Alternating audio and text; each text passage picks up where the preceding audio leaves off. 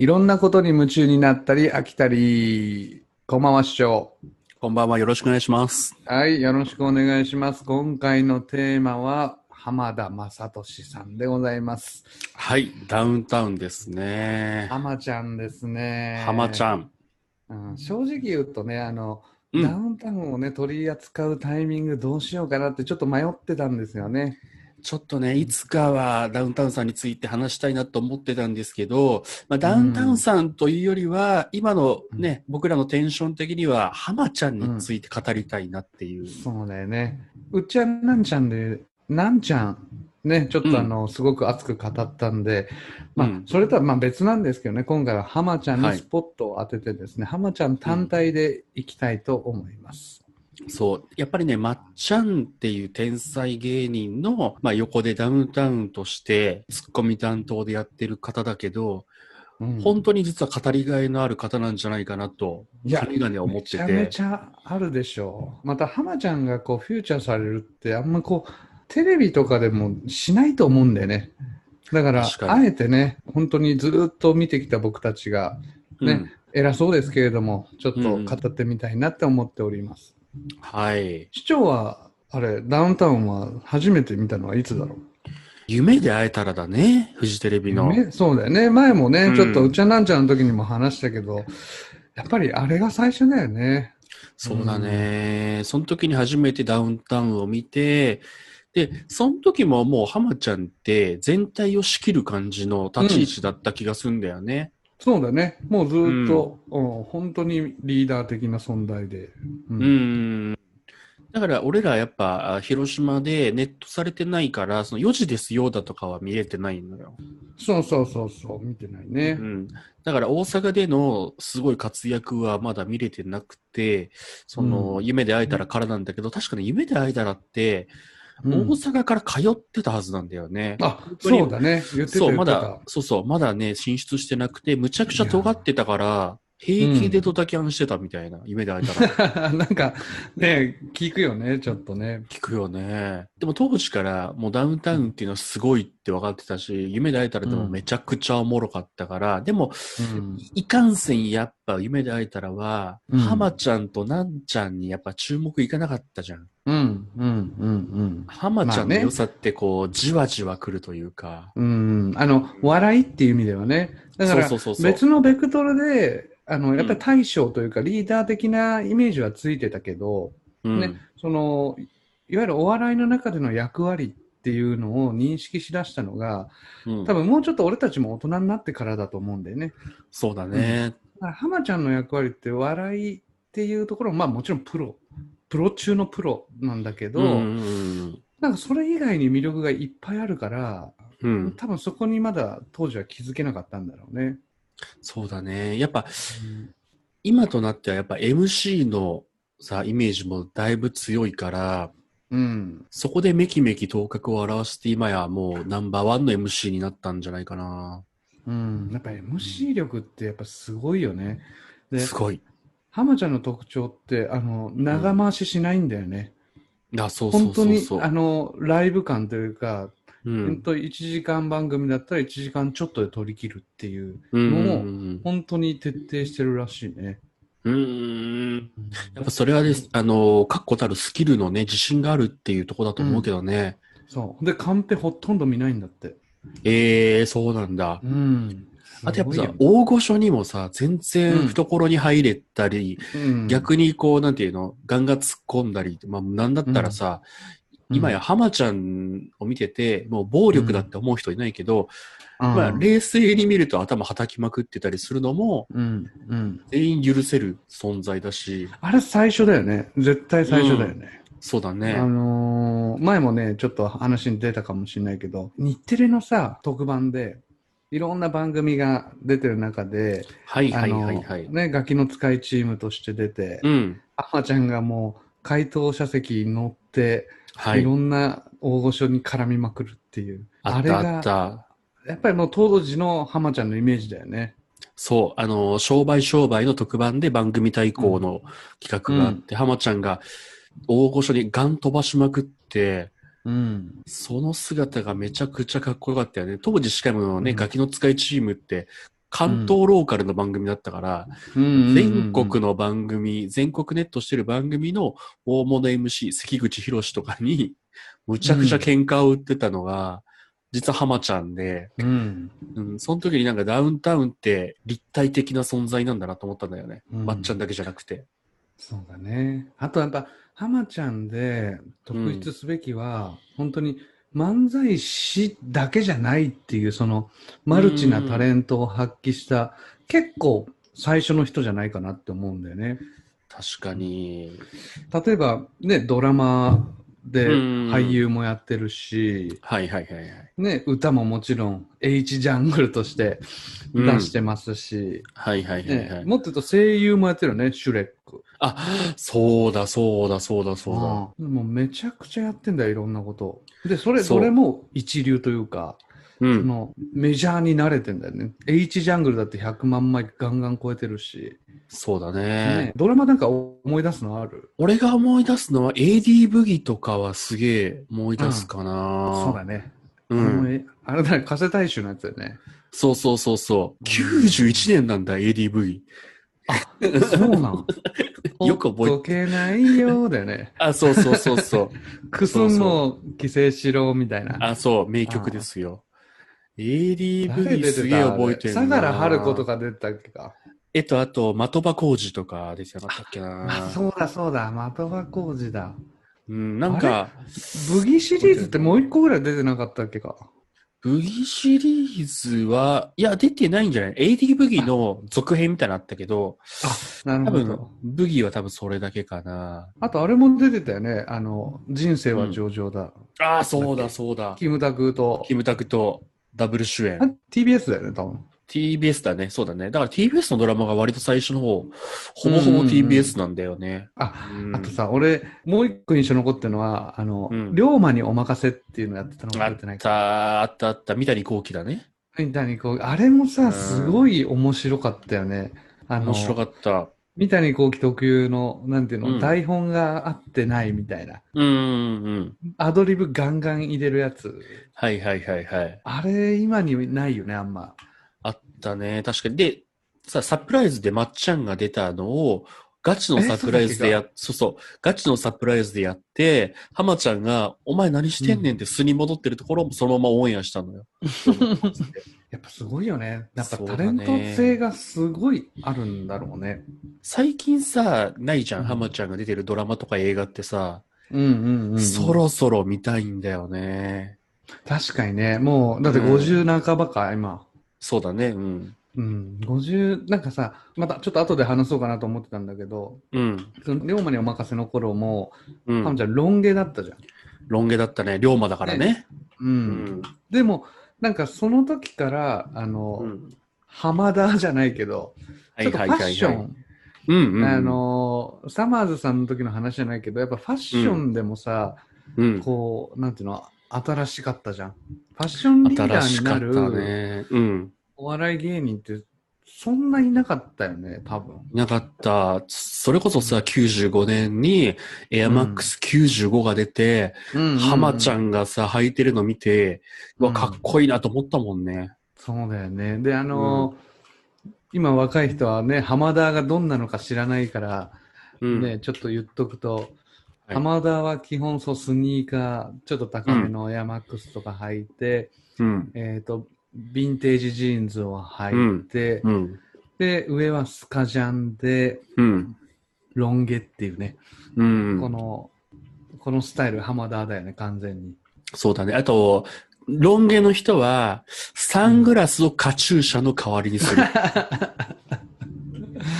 だね。なんかやっぱ、まっちゃんがさ、すごいその当時、その服に全然無頓着だったじゃん。ジャージとかね。でもジゃャージとかね、えーなんかそれの対比ですげえおしゃれだなって思ったし、やっぱりそういうところもそのブランディングがうまいなって思うよね。そう。だから、このコロナの時期で、うんまあ、新しい番組が撮れない、収録ができないっていう状況の時に、結構総集編ばっかりだったじゃん。ある時期。はいはいはい。そうだね。そう。で、浜ちゃんって今もその服のスタイルだから、昔の映像を見ても全然古く感じないの、服が。へえ。もう浜ちゃんのスタイルが全く変わってないから。今と一緒だから。ねそう。おしゃれだし、多分ね、すげえ、本当に多分自分が好きで買ってるっぽいんだよね。あ、そうなんだ。そう。へえ。結構マニアックな T シャツとか着てるんだけど、テレビでは着てなくて、素で着てるらしくて、それは。本人が好きで普通に買ってるっぽいんだよね。いやでもやっぱ浜ちゃんの人気って、まあそれだけだったらただのチャラいやつじゃん。で、うん。なんでこんなに人気あるかっていろいろ俺も考えたんだけど、うん。基本さ、浜ちゃんのツッコミスタイルってかなりストロングスタイルじゃん。確かに。なんていうの、がっぷり四つで突っ込んでいくでしょ？うんうんうん。本当に漫才師としてのツッコミじゃん。確かにね。確かにで。そこを極めてるっていうところが、うんやっぱり芯が通ってるからうん。人気があるし、ブレないんだと思うんだよね。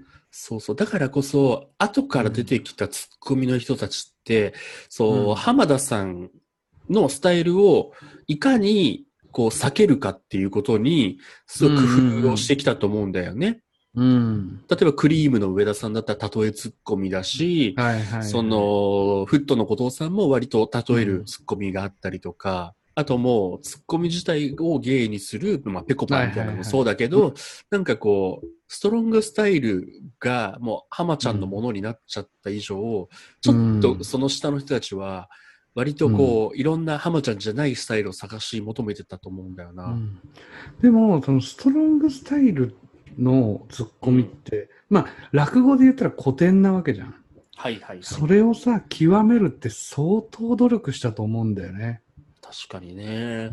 なんか、うんあれらしいよ若手の頃は、中田カウスボタンのボタン師匠、うんとかあの、のりおよしおさんの、うんあの、よしお師匠とかはいはいはいはい。をずーっと見て訓練してたらしいよ。練習してたらしいよ。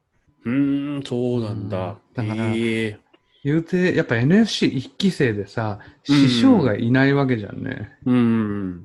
うん。だから、その、なんていうんだろう、それが逆に良くていろんな人の見れたりとか。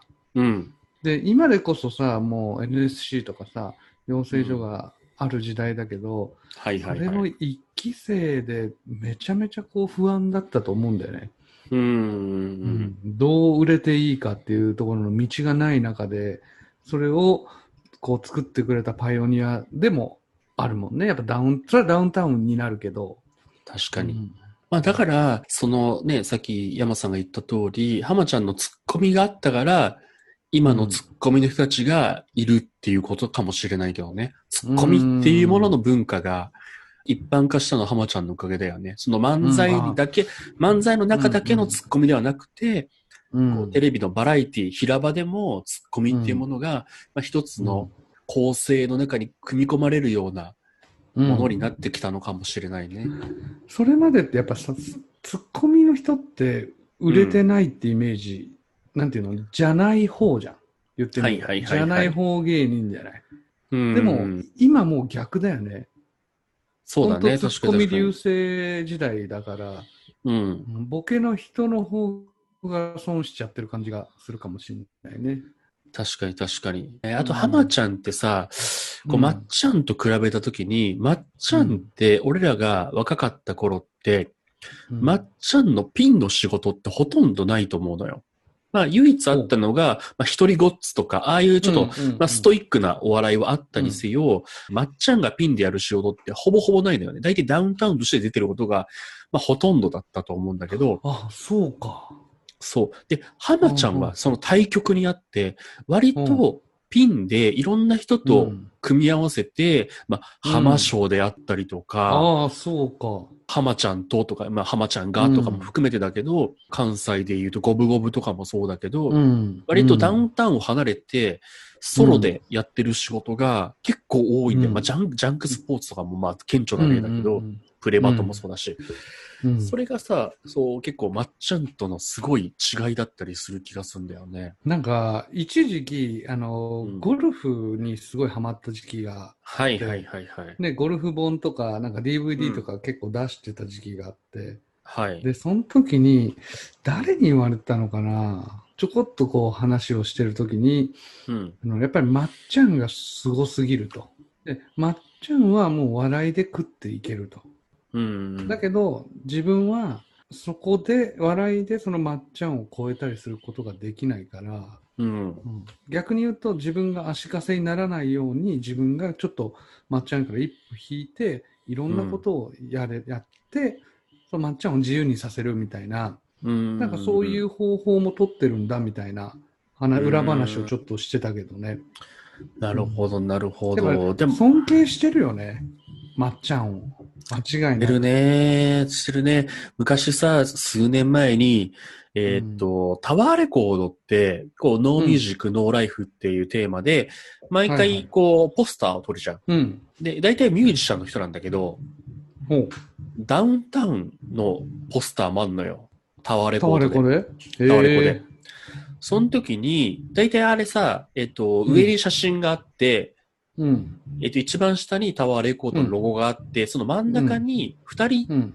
二人というか、その、出てる人たちの言葉が、うんメッセージが書いてあるじゃん。うんうんそこに、浜ちゃんのメッセージで、うん。うん。ダウンタウンとは松本であるって書いてあるのよ。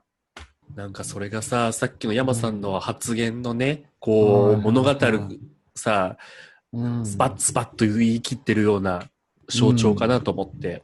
すごいね。うんやっぱだ頭いいというか、もう先見の明があるんだろうね。なんか流れがわかるというか、うん。どうなんだ自分たちが作ってるイメージなのかなあそこまで行くと。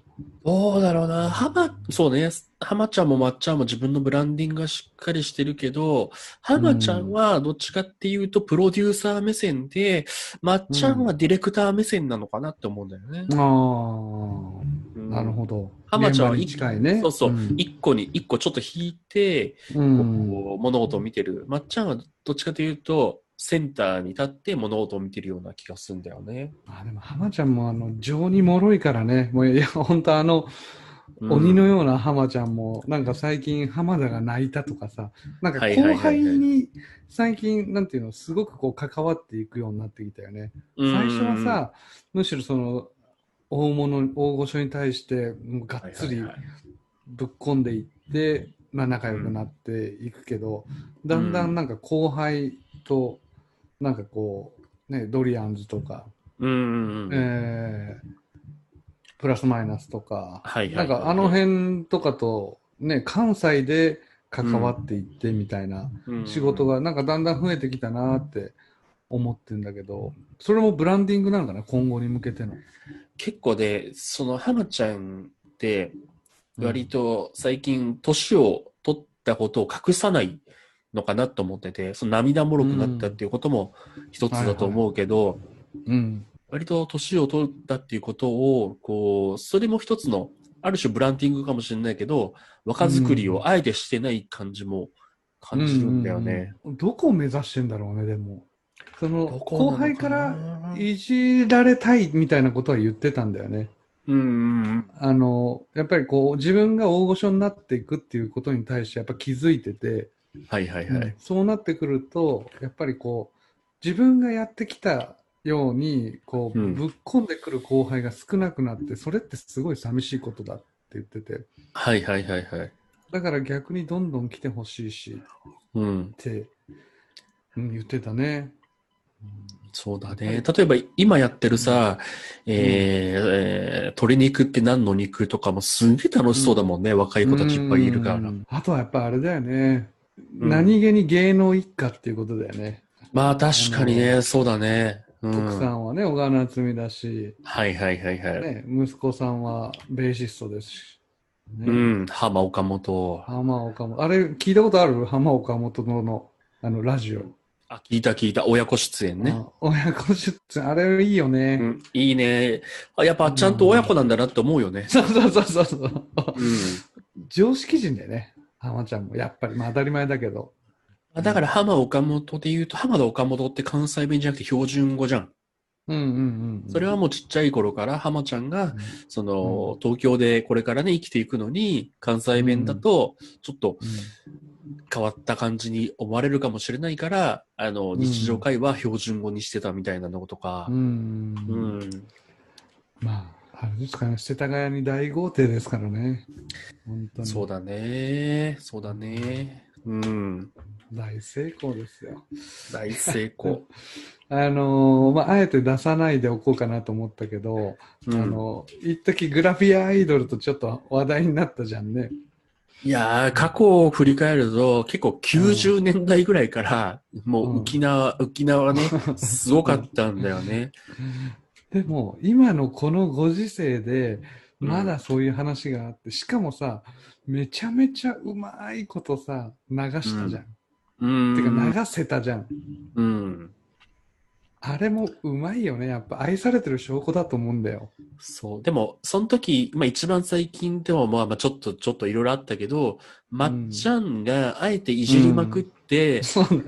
笑いに変えてる感じはやっぱダウンタウンって強えなと思うよね。うん、あと奥さんだね。そうだね。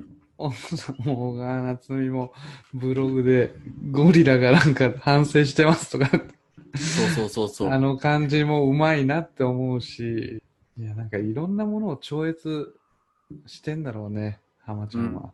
あとさ、まあ、さっき、割と最初の頃にも山さんが言ってくれた、まあ、うん幅広い芸能活動の中で、音楽活動っていうのも、一時期すごく力を入れてたじゃん。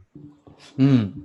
そんなこと考えられなかったじゃん。お笑い芸人が歌出してい、や、そうね。確かに。うん、しかもバカ売れするっていうさ。うんうんあの、昔、その、それこそ、ボンチ、ザ・ボンチとかうんが、日本武道館でコンサートしたか ら、でも。あれってアイドル、アイドルだから、そうそうそそうそ。れこそう天素とか、ね、そっち系じゃん。だけど、浜ちゃんって違うもんね。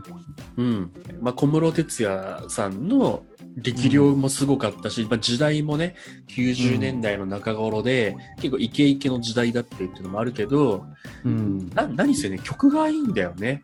うん。すごく。普通にいいよね。いい。とてもいい。ウォウウォウトゥナイトもそうだし、あの、うん俺、あれも好きなんだよ。チキンライス。あー、チキンライスもいいよ。泣けるチよキンライスもいいね。よね。まっいい、ちゃんさんいい、いい。